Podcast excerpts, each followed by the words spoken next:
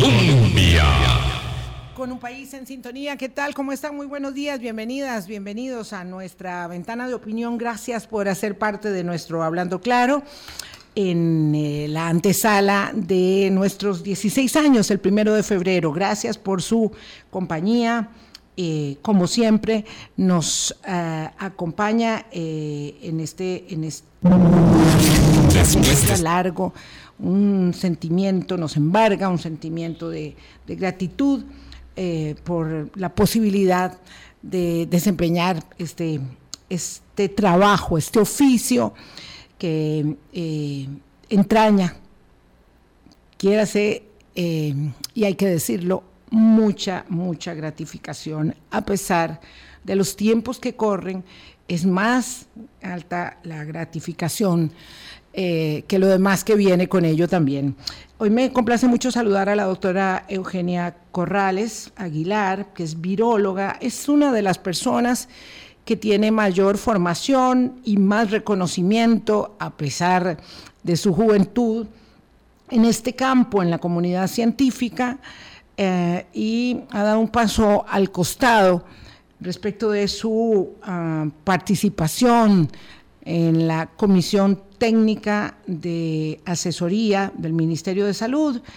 Eh, y lo ha hecho de manera muy contundente y por ello es necesario, es obligación esta, esta conversación para poner en perspectiva no solamente el hecho que detona su salida de este comité asesor del Ministerio de Salud, comité asesor técnico del Ministerio de Salud, sino también el contexto eh, actual, la coyuntura relacionada con XBB 1.5 la subvariante o variante, ya nos dirá ella su opinión, de Omicron que está mm, siendo la más activa en este momento y con ello también el llamado de autoridades de la Caja de Seguro Social respecto, no desde el alto mando, pero sí desde la Dirección de Servicios de Salud, el doctor, el doctor Pedro González, señalando eh, la premura, la congoja de una nueva oleada de hospitalizaciones en sala y en cuidados intensivos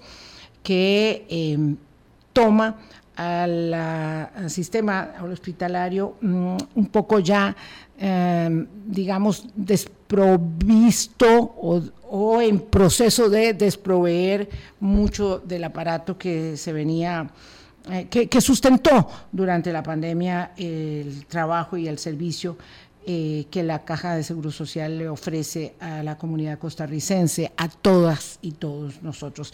Doña Eugenia Corrales, muchas gracias por aceptar. Me cuesta decirle, doña, doña Eugenia, y respetar los cánones de las formas radiofónicas de la entrevista cuando me encuentro con alguien tan joven. Feliz año nuevo. Gracias. Muchas gracias, Vilma, por la invitación. Un placer siempre estar aquí.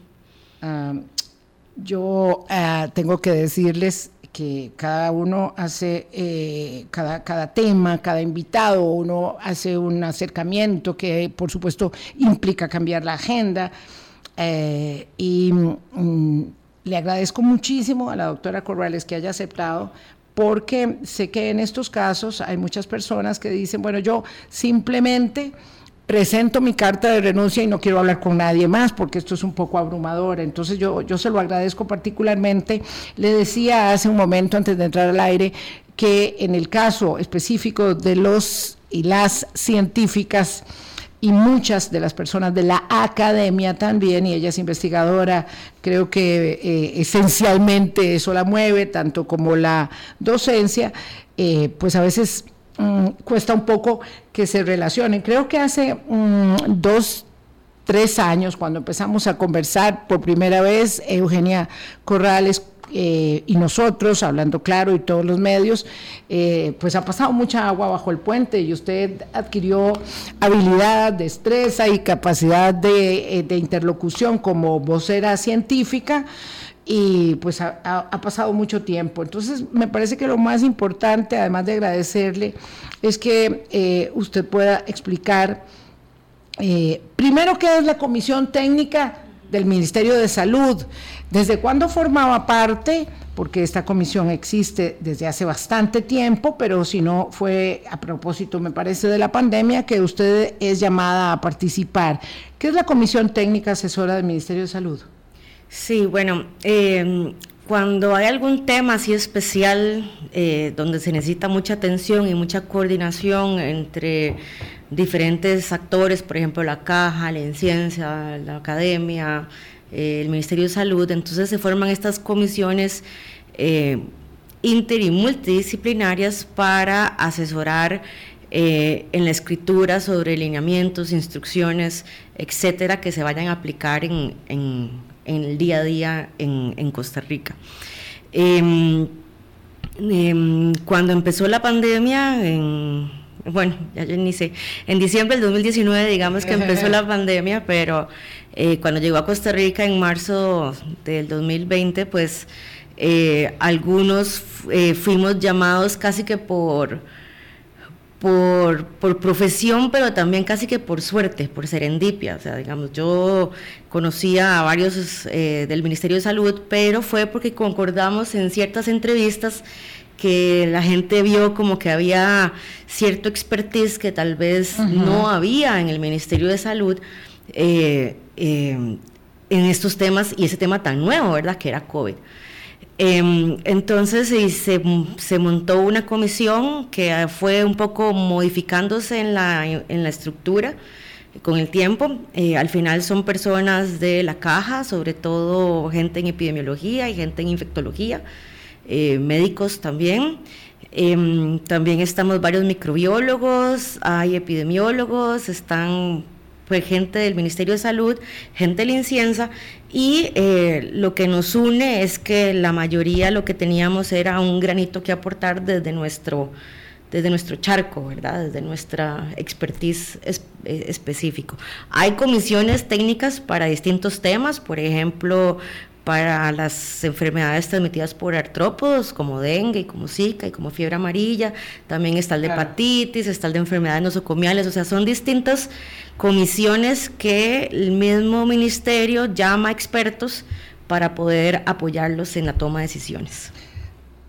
¿Y qué tipo de vinculación tenían ustedes con las autoridades políticas, verdad? Me refiero a, bueno, básicamente al ministro, a los viceministros, al director de vigilancia epidemiológica, eh, durante todo el proceso de la pandemia y qué es lo que cambia eh, con em, el cambio de gobierno y el inicio de la nueva administración Sí, el, vínculo que teníamos, como nosotros eh, siempre nos dimos el lugar que teníamos que darnos, que era asesoría técnica, asesoría técnica científica. O sea, que si en algún momento se solicitaba a ver cuánto tiempo tiene que pasar una persona en aislamiento después de ser positiva. Entonces nosotros nos dábamos las tareas de eh, revisar toda la literatura científica eh, y dar una recomendación. Lo cual uno lo puede decir fácil ahora, pero en el momento en que todo era nuevo respecto de una pandemia, ¿verdad? Que había, este, que, azotaba el mundo, era muy complejo y de mucho rigor. Era muy complejo porque además eh, se tenía información incompleta, sí. información con un cierto grado de incertidumbre. Y a veces uno decía, bueno, para ir a la segura, mejor pongamos al principio, no sé si se acuerdan, que eran 14 días de aislamiento después de que uno saliera positivo y después la evidencia científica se fue construyendo en el tiempo y se determinó que ya con 10 días de aislamiento pues es suficiente. Otros países, sin basarse en la evidencia científica, lo bajó a cinco días, por ejemplo. Y entonces también eso es muy complicado, porque la gente decía, ¿por qué si un país de primer mundo dice que cinco días, por qué Costa Rica dice que diez? Eh, sin embargo, la decisión tomada por ellos no era una decisión basada en la ciencia. Obviamente nosotros lo que hacíamos era recomendarles a las autoridades eh, ciertas pautas, y la autoridad era la que decidía Claro. Si tomaba la decisión o no. Y eso también es muy importante decirlo porque nuestro papel fue simplemente una recomendación, o sea, asesorías. Claro, simplemente, pero bueno, eh, tenía mucho peso la comisión técnica asesora, eh, junto con otras comisiones y otros grupos, digamos, de apoyo. Por supuesto que una cosa era lo que ustedes le presentaban al ministro, lo que el ministro eh, tomara como insumos y los llevara, digamos, a, lo, a otros niveles de decisión, no sé, el Consejo de Gobierno. Sí, eh, había mucho, por ejemplo, la Comisión Nacional de Emergencia. Eh, en la Comisión de, dinero. estaba el staff, digamos, del manejo eh, de la crisis, el neurálgico este centro de mando. El centro de mando, que era la, mesa de decisiones, se llamaba en ese momento. Entonces, obviamente, a veces uno no estaba a favor de las decisiones que se tomaban. Finalmente. Finalmente, pero uno sabía que eran decisiones tomadas con todo el criterio técnico y entendiendo el criterio técnico. El equilibrio que había Pero que, había que hacer un equilibrio. Por ejemplo, eh, la gente siempre criticó que Costa Rica cerrara, eh, estuviéramos en el encierro, pero Costa Rica fue uno de los primeros países que salió del encierro. Eh, tal vez desde nuestra, nuestra recomendación era, no, no, aguantemos un poco más, aguantemos un poco más. Pero obviamente los, los tomadores de decisiones pues tenían que pensar en la parte de salud mental, en la parte económica, en la parte de simple supervivencia. O sea, no es lo mismo decirle a alguien que ese 14 días en su casa teletrabajando y seguir recibiendo salario que a una persona que sale día a día y gana su salario. Entonces, nunca había una decisión 100% buena para todos. Químicamente pura, digamos. Químicamente pura. Pero la decisión política siempre se basaba en criterio técnico y criterio económico y criterio de salud. Lo que cambió con el gobierno ahora es que muchas decisiones ni siquiera tomaban en cuenta el criterio técnico o tomaban en cuenta solo ciertos aspectos que le interesaba eh, o que quería o que le parecían oportunos, porque la verdad nunca entendí muchas cosas, eh, para tomar esas decisiones. Y ahí fue donde empezó a haber un cambio muy claro entre la administración anterior y la administración eh, actual. Que debo decir que yo no tengo color político, o sea, siempre voto por el que me parece el mejor plan de trabajo y así que también he sido acusada de ciertos colores en los cuales yo siempre he dicho no tengo color, siempre voto por el que tenga el mejor plan de trabajo. Sí, como ciudadana en el ejercicio de su eh, derecho y su responsabilidad, por supuesto, también. Lo cierto es que entonces usted el lunes emite una comunicación que, pues, que se filtra a la prensa, que dice que le dice a doña Jocelyn Chacón que no ha sido posible, desde que ella es jerarca, garantizar una asesoría de alta calidad científica que permita al personal de primera línea de defensa contra COVID-19, pero tampoco a la población, tomar decisiones ni medidas adecuadas en la prevención y mitigación de las enfermedades. Y además, usted cierra este párrafo único y contundente de la carta diciendo que en los últimos meses la gestión se ha convertido, la gestión de la ministra de Salud se ha convertido repetidamente en objeto de informes engañosos e incorrectos. Se han brindado recomendaciones y cambiado medidas sin revisión ni validación por el grupo técnico. Esto, pues hay que leer lo que dice. Significa que ustedes eh, simplemente no estaban haciendo nada ahí, pintados un poco en la pared, eh, y por otro lado sintiéndose un poco corresponsables o copartícipes de lo que se estaba diciendo o dejando de decir en términos del manejo de la política sanitaria de, este, de esta enfermedad respiratoria que es el COVID-19? Eh, pues sí, realmente sí. Eh, nosotros no es que no estábamos haciendo nada, nosotros hacíamos nuestro trabajo. También debo decir que nuestro trabajo siempre ha sido ad honorem. Nosotros no, recibimos dinero por ser parte de los comités asesores del Ministerio de Salud ni de la Caja. Y eh, al principio requería mucho tiempo, ¿verdad? O sea, yo puse en pausa todo mi trabajo prácticamente, solo me quedé con docencia porque no podía abandonar la docencia, eh, pero todos los proyectos de investigación y de acción social y de diagnóstico pues se quedaron en hielo porque había que reunirse tres, cuatro veces por semana. Eh, entonces, no es algo que yo, que uno decidía, bueno, tal vez solo este viernes me voy a reunir, no, o sea, era una reunión. Era casi permanente. Era casi un comité de crisis funciona así. Em, el asunto, yo creo que, que de todo empezó, o, por lo menos mi, mi decisión fue, fue siendo como un vaso de agua que fue llenado poco a poco con distintos eventos.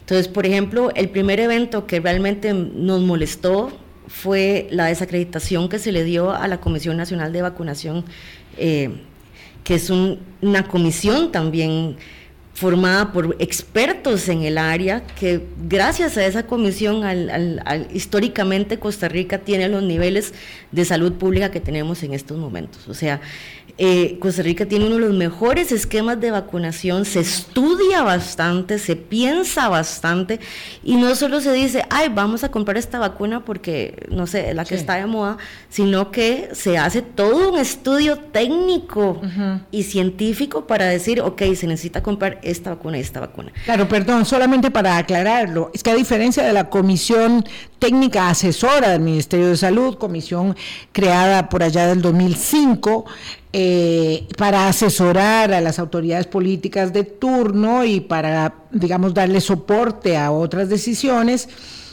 de otros grupos, la Comisión Nacional de Vacunación y Epidemiología sí es un órgano establecido, formalmente integrado eh, dentro de la estructura del Ministerio de Salud y con atribuciones muy precisas y con potestades que son tan determinantes como para que se tenga que mantener las decisiones este, que emanan de la comisión. Y decisiones basadas en la evidencia científica y en criterio eh, técnico. Tiene mucho más peso y poder. Tiene poder y tiene peso. Y entonces cuando nosotros vimos desde el comité técnico cómo desde la jerarquía del Ejecutivo se empezó a desacreditar a la comisión. No por criterios eh, científicos, sino casi que por ocurrencias o por eh, eh, problemas, no sé, administrativos, que realmente uno dice, bueno, y, yo estoy en este comité técnico, pero ¿cuándo fue que me nombraron a mí? ¿Cuándo tengo un nombramiento?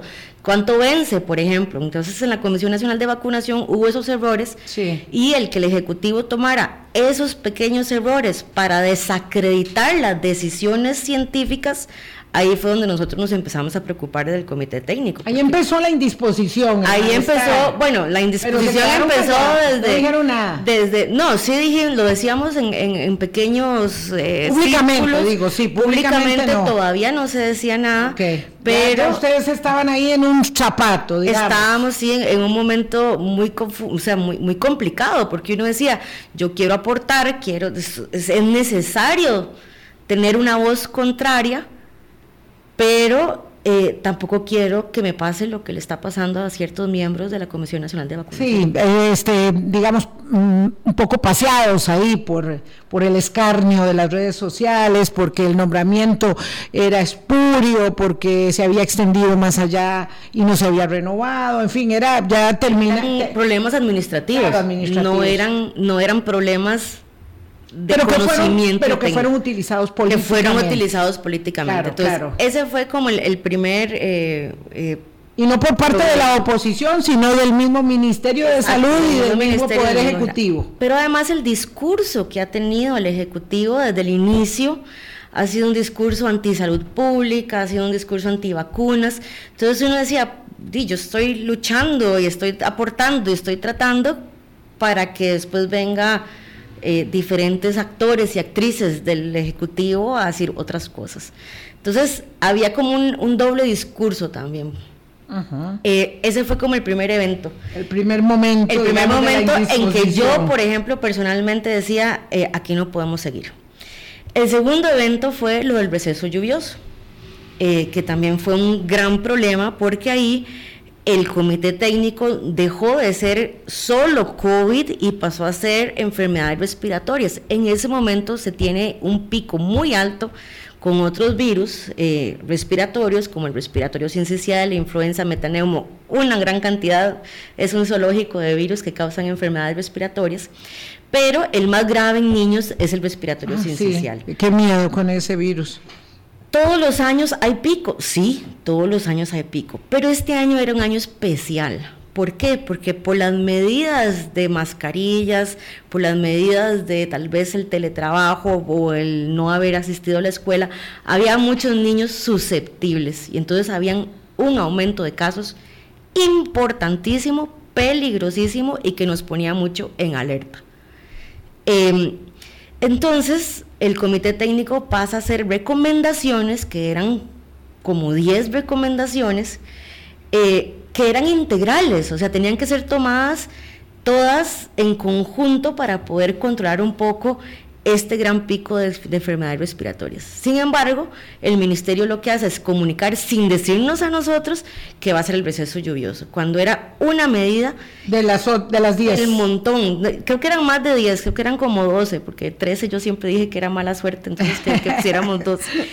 Eh, y pero ella dijo que ella estaba basada en la comisión técnica y en el criterio claro, técnico. Se apoyó en ustedes para generar una, una, una circunstancia que fue un receso en octubre del curso lectivo que tomó por sorpresa hasta la ministra de Educación del país, y ya ahora vemos que a la comisión técnica, ¿verdad? Este, lo cual era, digamos, un poco mm, manipular el asunto en virtud de que otras 10 u 11 recomendaciones no se habían avalado, no se habían adoptado. Que, que, si, hubiera tomado, si hubiera tomado una única recomendación de las 10, la recomendación mejor que hubiera tomado es el uso de mascarillas en los centros educativos. Esa era la más importante. Esa era la más importante. En ese momento. En ese momento, que era la reinstauración del uso de mascarillas en centros educativos y por supuesto en transporte público y en ciertos eh, eh, lugares cerrados donde había una transmisión que se necesitaba parar, o sea, se necesitaba proteger a los niños menores de cuatro años, sobre todo a los niños menores de dos años, de tener este virus.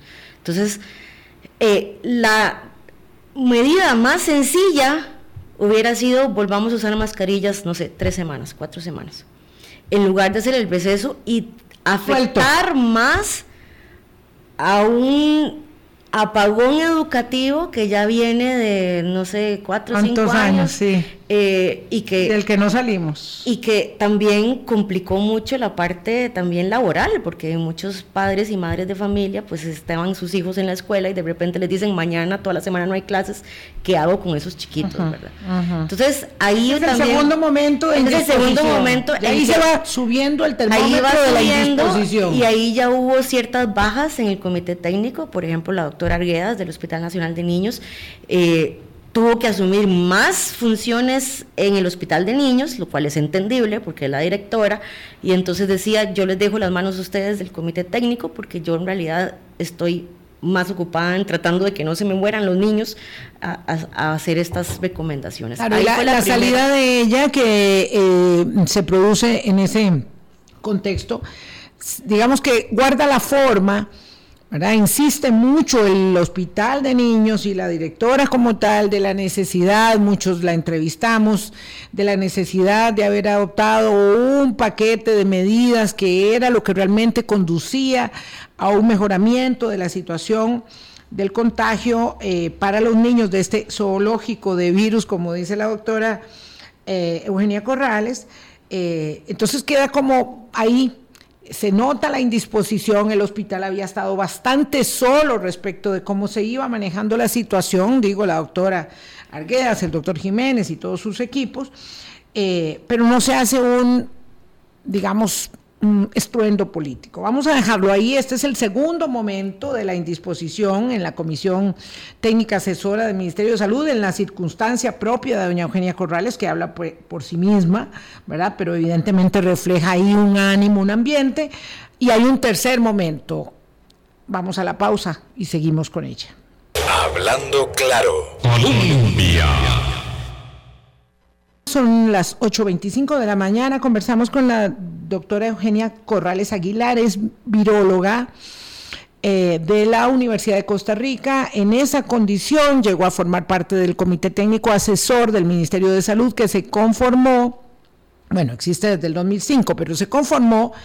Eh, se reconstituyó a propósito de la pandemia en el año 2020 ella eh, presentó una renuncia incontestable, digamos, era absolutamente precisa. Este lunes al comité técnico asesor del que formaba parte Adonoren y dice que hay tres momentos que le voy a recapitular para quien se eh, una con nosotros a esta hora. Hay tres momentos que la van indisponiendo cada vez más.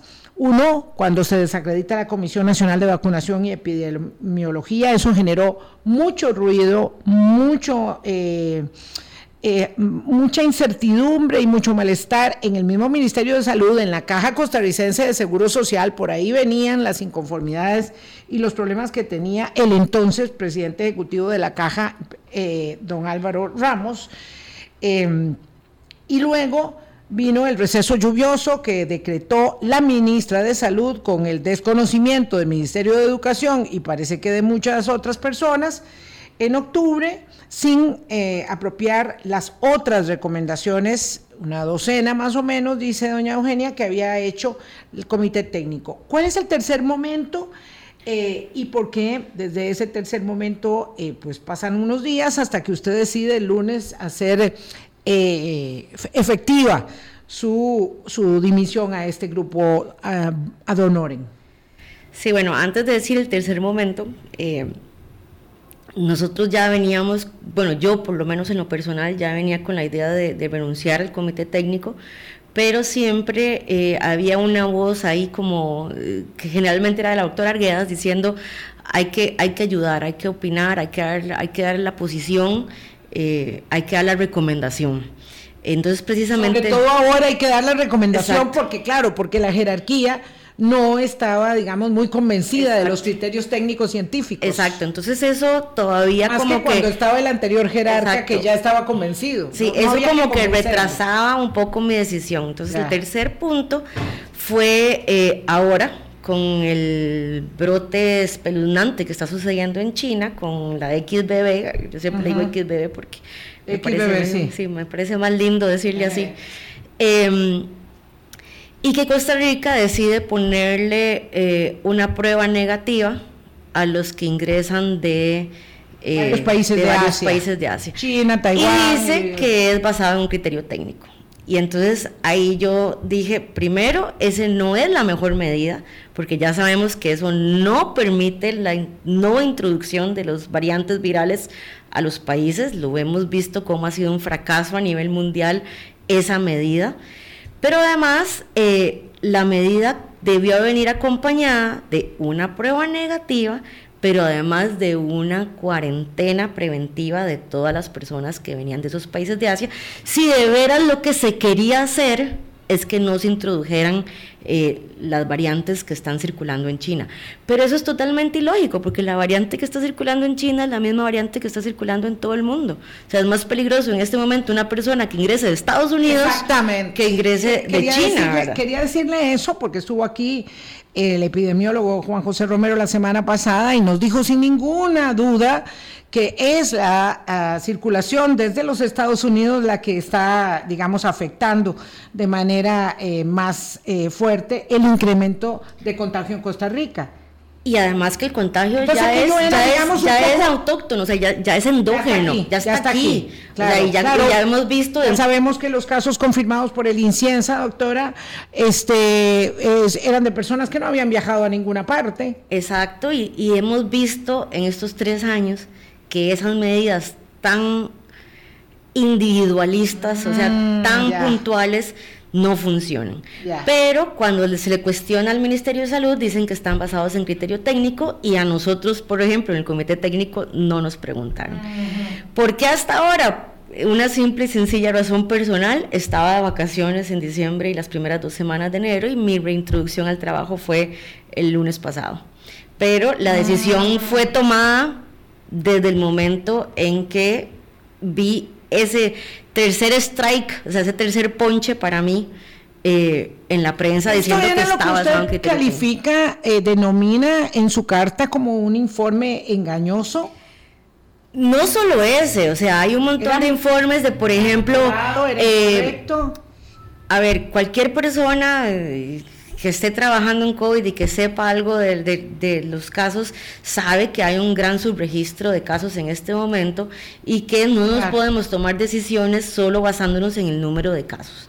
Eh, y eso se está viendo reflejado en el aumento de hospitalizaciones y en el momento en el aumento de hospitalizaciones en UCI y en el momento de muerte, aumento de muertes también. O sea, llegamos a un punto en que había una muerte diaria por COVID y ahora hay tres muertes diarias por COVID. Entonces, el decir todo está muy bien, estamos haciéndolo muy bien, no está pasando nada, quitemos mascarillas, la vacuna no importa, es la función principal del gobierno del Ministerio de Salud quitar la vacuna, eh, pues está mal. Entonces, ¿para qué seguir siendo asesora de un grupo específico que toma decisiones que no se deja asesorar? Déjeme contextualizar solamente, doctora Eugenia Corrales. Eh, ella se refiere a la afirmación hecha por el presidente de la República el lunes 9 de enero en una conferencia de prensa en la que señala que la principal tarea que tiene la ministra de Salud, Jocelyn Chacón, es eliminar la vacunación obligatoria. Esa es la, fundamentación que él, que, arguye como la más significativa para eh, no quitarla del puesto, estamos claros en que ella ha estado muy dedicada al tema de lo del troll y esto, de los troles, eh, y mantenerla en el cargo, ¿verdad? Pues esto está contra toda lógica, eh, sobre todo en el país en el que nosotros vivimos y de acuerdo con la práctica mm, de política sanitaria, de inoculación, que usted decía muy bien, tan, tanto eh, nos ha enorgullecido y tanto, tanto beneficio nos ha generado. Ahí está ya usted eh, a punto de... Sí, y entonces lo que decido es, de por sí yo estoy asesorando a alguien que no quiere asesorarse. O que, bueno, la respuesta de la ministra a mi, renuncia fue, bueno, las decisiones han sido tomadas por un aspecto económico. Exactamente, eso pero, pero, pero no es cierto, porque por ejemplo el receso lluvioso no fue, o sea, fue una catástrofe económica probablemente el quitar las mascarillas ha sido un catástrofe económico porque significa más gente enferma, más gente incapacitada, más gente que no puede laborar, más costo hospitalario. Entonces ahí hay, ahí hay un, un, problema realmente en que no se sabe qué está pasando.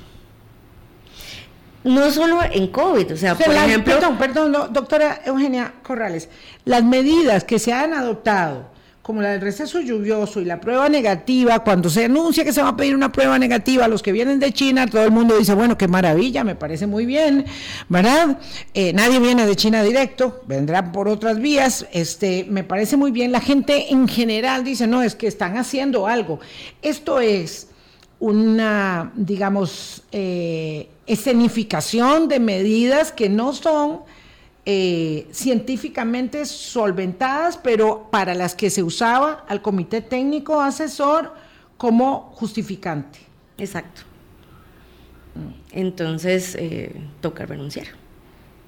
Toca renunciar, claro, porque, porque es perder el tiempo, es, perder el tiempo estar en un lugar donde, donde su criterio y su concurso no es Donde muchas veces ni siquiera fue solicitado por ejemplo, para la prueba negativa de China, no fuimos, no, no fuimos preguntados el comité técnico. ¿Ustedes eh, hicieron ver como comité técnico asesor en algún momento su malestar, su indisposición? ¿A quién se lo comunicaron? Al personero del Ministerio de Salud. Porque no a la ministra, nunca. La ministra nunca se reunió con el comité técnico desde que está en el poder. Desde mayo hasta el día de hoy, ¿nunca, no, nunca ha tenido una reunión con ustedes? No. ¿Y ustedes sí tuvieron reuniones con los anteriores jerarcas? Sí. Sí los escuchaban. Sí, teníamos ¿Y quién era el enlace entre ustedes y la ministra de Salud eh, entonces? personeros del Ministerio de Salud. ¿Personeros de segundo nivel? Eh, probablemente sí. O sea, gente que tenía el puesto y que eran... ¿Viceministros? Con los viceministros tampoco nos hemos reunido. ¿Nunca? No. ¿Con el director de Vigilancia Epidemiológica, el doctor Rodrigo Marín? Con él sí y él, él ha sido más que todo el, enlace eh, al final de la decisión y el que nos ha pedido que por favor eh, no renunciemos, ¿verdad? Muchas veces, o sea... ¿Para guardar las formas o para poder tener un sustento técnico que llevarle a la ministra que me imagino le dirá que no todas las veces? Eso sería una pregunta para el doctor Marín y no para mí. Lo dudo. Eh, digo, lo dudo que nos quiera contar eso porque el doctor Marín pues es como el ministro de hecho es como el ministro. De hecho, aquí nos pasa en este país que, guardamos la forma tanto, ¿verdad? Y, y, la prensa, que somos tan vilipendiados y acusados, somos muy modositos. Tengo que decirlo, hablando claro, es que somos muy modositos.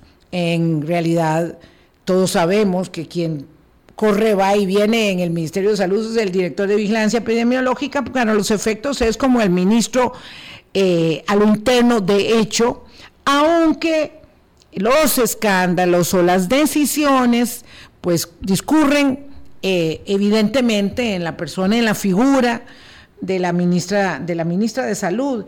Este todo esto, ¿verdad? que la lleva a usted a presentar esta renuncia, digo, incontrovertible el día lunes, eh, que, digamos, que, resumen, que en síntesis, qué sabor le deja respecto de lo que sucede en el país, más allá de la experiencia de la autora viróloga científica Eugenia Corrales?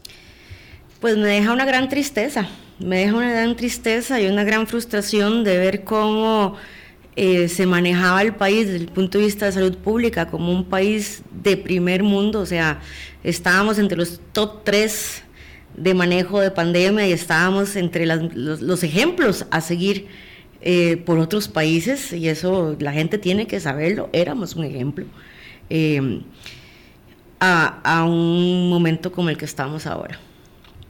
¿En qué momento estamos ahora con BB1? Estamos en un BB 1.5. Eh, y vienen otras también. estamos en un momento en que tal vez ya la emergencia pandémica, o sea, porque la gente pregunta, bueno, ya se acabó la pandemia. No, la pandemia no se ha acabado por la definición de pandemia epidemiológica, que es nada más la aparición de una enfermedad nueva en diferentes situaciones, en diferentes regiones de la OMS, punto. Eh, tal vez hemos pasado la fase de emergencia de la pandemia, pero todavía seguimos en pandemia, todavía seguimos teniendo saturación hospitalaria, todavía seguimos teniendo personas que por ese discurso desde el Ejecutivo no se vacunan cuando la vacunación... Mucha gente que no pasó de la segunda cuando el esquema completo son tres. Y además con la bendición de haber tenido hasta cuatro. Exacto. yo tengo cuatro y espero equivalente.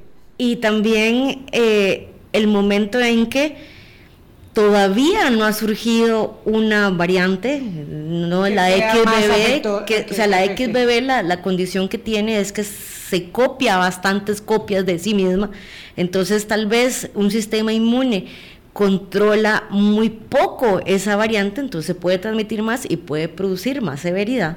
Con vacunación se ha visto que no es el caso por hasta ahora, pero al tener una transmisión tan descontrolada, pues puede surgir alguna variante. ¿Y qué hemos aprendido en estos tres años? Que medidas básicas como el lavado de manos, el uso de mascarillas, el no asistir al, lugar de trabajo, de estudio o el que sea con síntomas, el decir, bueno, me siento mal, mejor no me voy a la fiesta o no voy a eso. Sí, a mí me preocupa mucho la gente que está resfriada y entonces no, no usa mascarilla, ella. Esa persona resfriada dice, la verdad es que yo...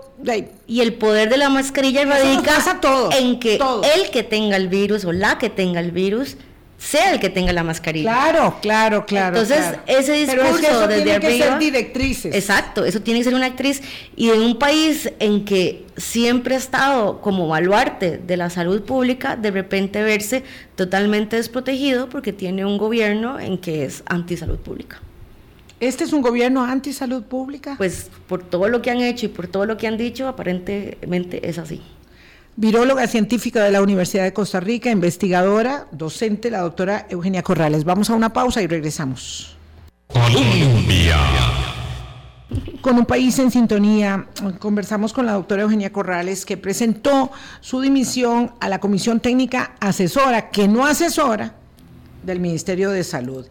La dimisión de la doctora Corrales se produce en un momento en que, curiosamente, ayer, y no hice el crédito correspondiente, pero tengo que hacerlo, en eh, teletica.com vi esta noticia que dice eh, que el, doctor Pedro González, director de la red de servicios de salud de la Caja Costarricense, dice que el aumento de hospitalizaciones, tanto en salas como en cuidados intensivos, empezó desde la primera semana de diciembre y no se detiene.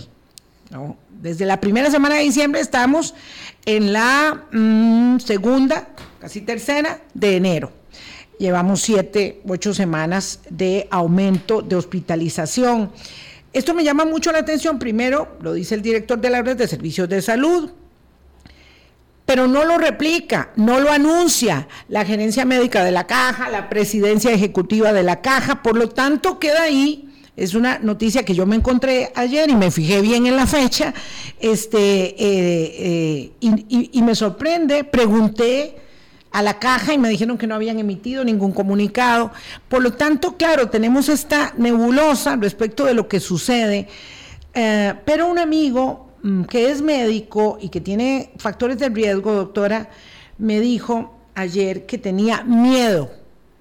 Es médico y tiene factores de riesgo. Y me dice, es que tengo miedo porque muchos podemos eh, morir. yo le dije, ¿vos tenés miedo ahora de nuevo? Y me dijo, claro, tengo mucho miedo. Es, es médico, por supuesto se cuida mucho, pero me dijo, es que con esta circunstancia tengo miedo. Entonces, si pasamos de una muerte diaria ya a tres muertes diarias, si no llega todavía la vacuna bivalente que nos va a dar un poco más de protección, porque es una vacuna que tiene ya elementos Omicron, usted dígame, ¿cuál es la situación hoy para Costa Rica? ¿Cuál es el escenario que nosotros tenemos y qué deberíamos estar haciendo? Eh, bueno, antes de eso, eh, el, médico amigo suyo tiene razón. Por ejemplo, hace una o dos semanas se mandó una directriz del Ministerio de Salud no firmada por la ministra, eh, indicando que se deberían eliminar las áreas COVID de los hospitales nacionales. Entonces, cuando uno dice, eh, todavía tenemos COVID. Además, el área COVID es para no solo tratar pacientes COVID, sino para poner gente que llega por otras razones al hospital con COVID para no transmitir el COVID a las personas que no tienen COVID, ¿verdad? Entonces, eh, esos son los problemas que uno dice, eh, hay, hay serio. Además, el recorte de recursos debido a que ya se declaró que ya no era una emergencia nacional, entonces se recortaron plazas, se recortaron, se, eliminaron hospitales completos dedicados a COVID, y entonces sí hay un momento en que tenemos que, o sea, la gente cree que es que uno quiere seguir viviendo en esta pandemia viral todo el tiempo, no, O sea, es que hay que tomar las decisiones en el momento adecuado. Eh, y este momento todavía no es el adecuado. ¿Por qué? Primero porque seguimos aprendiendo de las secuelas del virus a largo plazo. Eh, se dice de una a diez personas, de una de cada diez personas que se infecte con el virus, y eso es un montón, porque ya casi todos hemos tenido el virus, desarrollan secuelas de largo plazo que van a necesitar atención médica pero por otro lado se, se recorta y se dice, no, no importa, infectense, quítense la mascarilla, no se vacunen, etcétera, etcétera. Entonces, es un momento muy confuso. ¿Qué tenemos que hacer nosotros como personas? Pues eh, ojalá aplicar lo que se ha aprendido durante estos tres años, que es algo muy sencillo el lavado de manos, el distanciamiento si yo no me siento bien, el, me guardo inmediatamente. Me guardo inmediatamente pero también eso tiene que venir implicado, o sea, con, con, ayudas políticas y directrices. porque yo no me puedo guardar, yo no me puedo guardar si, por ejemplo, yo no me puedo guardar si mi, si mi, si mi, mi jefe me va a echar o si me va a dejar de pagar 10 días. Exactamente. Entonces, todo esto tiene que venir de la mano con políticas públicas claras eh, que no están. Eh, usar mascarilla en espacios cerrados, usar mascarilla en espacios eh, como transporte público. Yo en la universidad, por ejemplo, casi que soy la única que usa mascarilla ya. En la facultad de microbiología, o sea que somos expertos en bichos, digamos nosotros. Digo bichos porque es de todo, de bacterias, hongos, etcétera. Eh, y casi que somos pocos los que usamos mascarilla. En este momento, por ejemplo, eh, yo estoy aquí arriesgándome al no tener mascarilla por estar en un espacio cerrado, con aire acondicionado, sin ventilación, con otra persona que puede ser que usted esté en el virus incubando. aunque sí, porque la distancia que tenemos es... no, porque usted ha ido respirando y se ha ido acumulando. Si tiene el virus en el ambiente, es muy probable que ya uno esté, eh, ya esté infectado. Entonces, es un virus muy contagioso y es un virus muy pegajoso, para ponerlo claramente, para no darle la importancia que se le tiene que dar. Claro. Y eso es con lo que sabemos. con las secuelas que sabemos. A mí me preocupa grandemente secuelas a largo plazo que no se están visibilizando todavía. Por ejemplo, el aumento de diabetes en niños. Esto al principio se decía, los niños no se infectan, no importa, les va a dar un resfriadillo, déjelos que se infecten. Casi, ¿Y qué tiene que ver el aumento de la diabetes en los niños? Eh, se ha demostrado científicamente con suficiente evidencia que hay un aumento de diabetes tipo 1, que es daño ya al páncreas en etapas muy tempranas, que son los, el páncreas es el que produce la insulina, que es el que ayuda a meter el azúcar a las, eh, a las células y que por eso eh, es importante en este cuadro de diabetes que el COVID, o sea, el virus está causando daño en el páncreas en los niños y está causando un aumento en diabetes tipo 1 en niños. Y una enfermedad que es una enfermedad seria, es una enfermedad para toda la vida y es una enfermedad ah, muy, muy, incapacitante y estamos dejando a niños que eh, y a niños y a niñas que lleguen a tener ese cuadro. El aumento en infartos, el aumento en problemas cognitivos, el, probablemente vayan a haber problemas de renales, de riñones, de pulmón a largo plazo para no decirle a la gente cuídese. Otro ejemplo, y no es COVID, es viruela del simio, viruela del mono qué necesario es hacer una campaña de prevención de viruela del simio y juntarla con una campaña de, educación y de prevención de HIV, porque van un poco de la mano.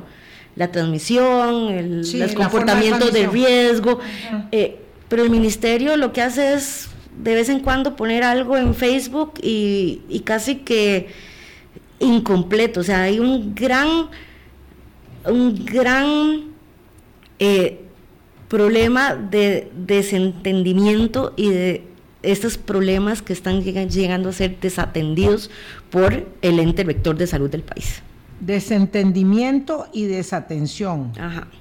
Pero eso se traduce ni más ni menos en que en, el, en la negligencia y en el incumplimiento de las tareas sustantivas que tiene a su cargo una cartera determinada, un ejercicio determinado y por supuesto eh, tampoco nos vamos a llamar a engaño. Eso deviene, digamos, de, eh, de, la, de la, conducción al mayor nivel eh, y los ministros responden al presidente de la República y actúan según esa condición. Es decir, el presidente eh, tiene su vinculación con los grupos antivacunas, su amistad con la gente antivacunas y dice cuál es el problema, yo ya estoy vacunado, cuál es el problema. Entonces, claro, hay un desdén hacia, hacia la manera en que se comporta eh, la, la, figura más relevante de la conducción del país y por tanto eh, pareciera que ustedes, los científicos y nosotros que tenemos que hacer el trabajo este que hacemos, quedamos un poco como los ah, tal vez inflexibles, eh, majaderos. Eh, alguien escribía entre y además hemos sido atacados y desacreditados, ¿verdad? Porque así como la ministra también ha tenido ataques controles, todos nosotros hemos tenido ataques controles hasta ataques personales. ¿A usted también le pasó? Sí. Ah, el hecho de abandonar el comité técnico asesor, no sé cuántas personas quedan de los compañeros que estaban ahí con usted y si se van a mantener, esta es una decisión personalísima del fuero interno, ético de cada, de cada uno, en qué situación deja ahora eh, la conducción de la política sanitaria, como le decía, siendo que eh, pues el presidente es clara, digamos, su inclinación, su, su, su convicción en este tema se deja ver claramente. Sí, pues yo creo que no queda 100% al garete porque aún así hay gente muy valiosa en el Ministerio de Salud que está muy consciente de lo importante que es su trabajo y que va a seguir luchando eh, y dando lineamientos y asesorando y dando instrucciones hacia el manejo público de la salud. ¿Resistiendo acaso? Probablemente. Pero si no son escuchados, pasa como le pasó a usted. Yo, entiendo muy claramente que hay muchos funcionarios que no, es que van a renunciar, porque es diferente tener un puesto ad honorem, pero eh, no están siendo Sí, pero al final la ética y, el y la moral de trabajo es más. Hay que mantenerla. Hay que mantenerla. A pesar de las circunstancias. Nuestra condición va a desmejorar, doctora Corrales, ya para despedirnos, respecto, digamos, de esta situación en la que ahora mm, se conduce todo de acuerdo a, bueno, como al vaivén de las olas. Yo, yo espero que no. Yo espero que la institucionalidad del país y que el, el, psiquis ciudadano sea más fuerte y no, no, no haya un detrimento en la salud del, del país. Pues ojalá siga usted levantando la voz cuando sea necesario, como en esta oportunidad lo ha hecho, y le digo lo que expresé al principio, eh, realmente agradezco mucho la posibilidad, posibilidad de haber tenido esta conversación. Eh, hay comentarios de todo tipo, buenos y malos, eh, y, otros irrepetibles, pero dice alguien, nada más fácil para comunicar que la inteligencia y la verdad, y me quedo con ese yo. Muchas gracias. Doctora Eugenia Corrales, viróloga, especialista, investigadora, docente de la Universidad de Costa Rica, eh, que nos acompañó esta mañana y a ustedes, gracias a ella, gracias a ustedes también por haber estado aquí en sintonía. Chao, pásenla bien, cuídense mucho.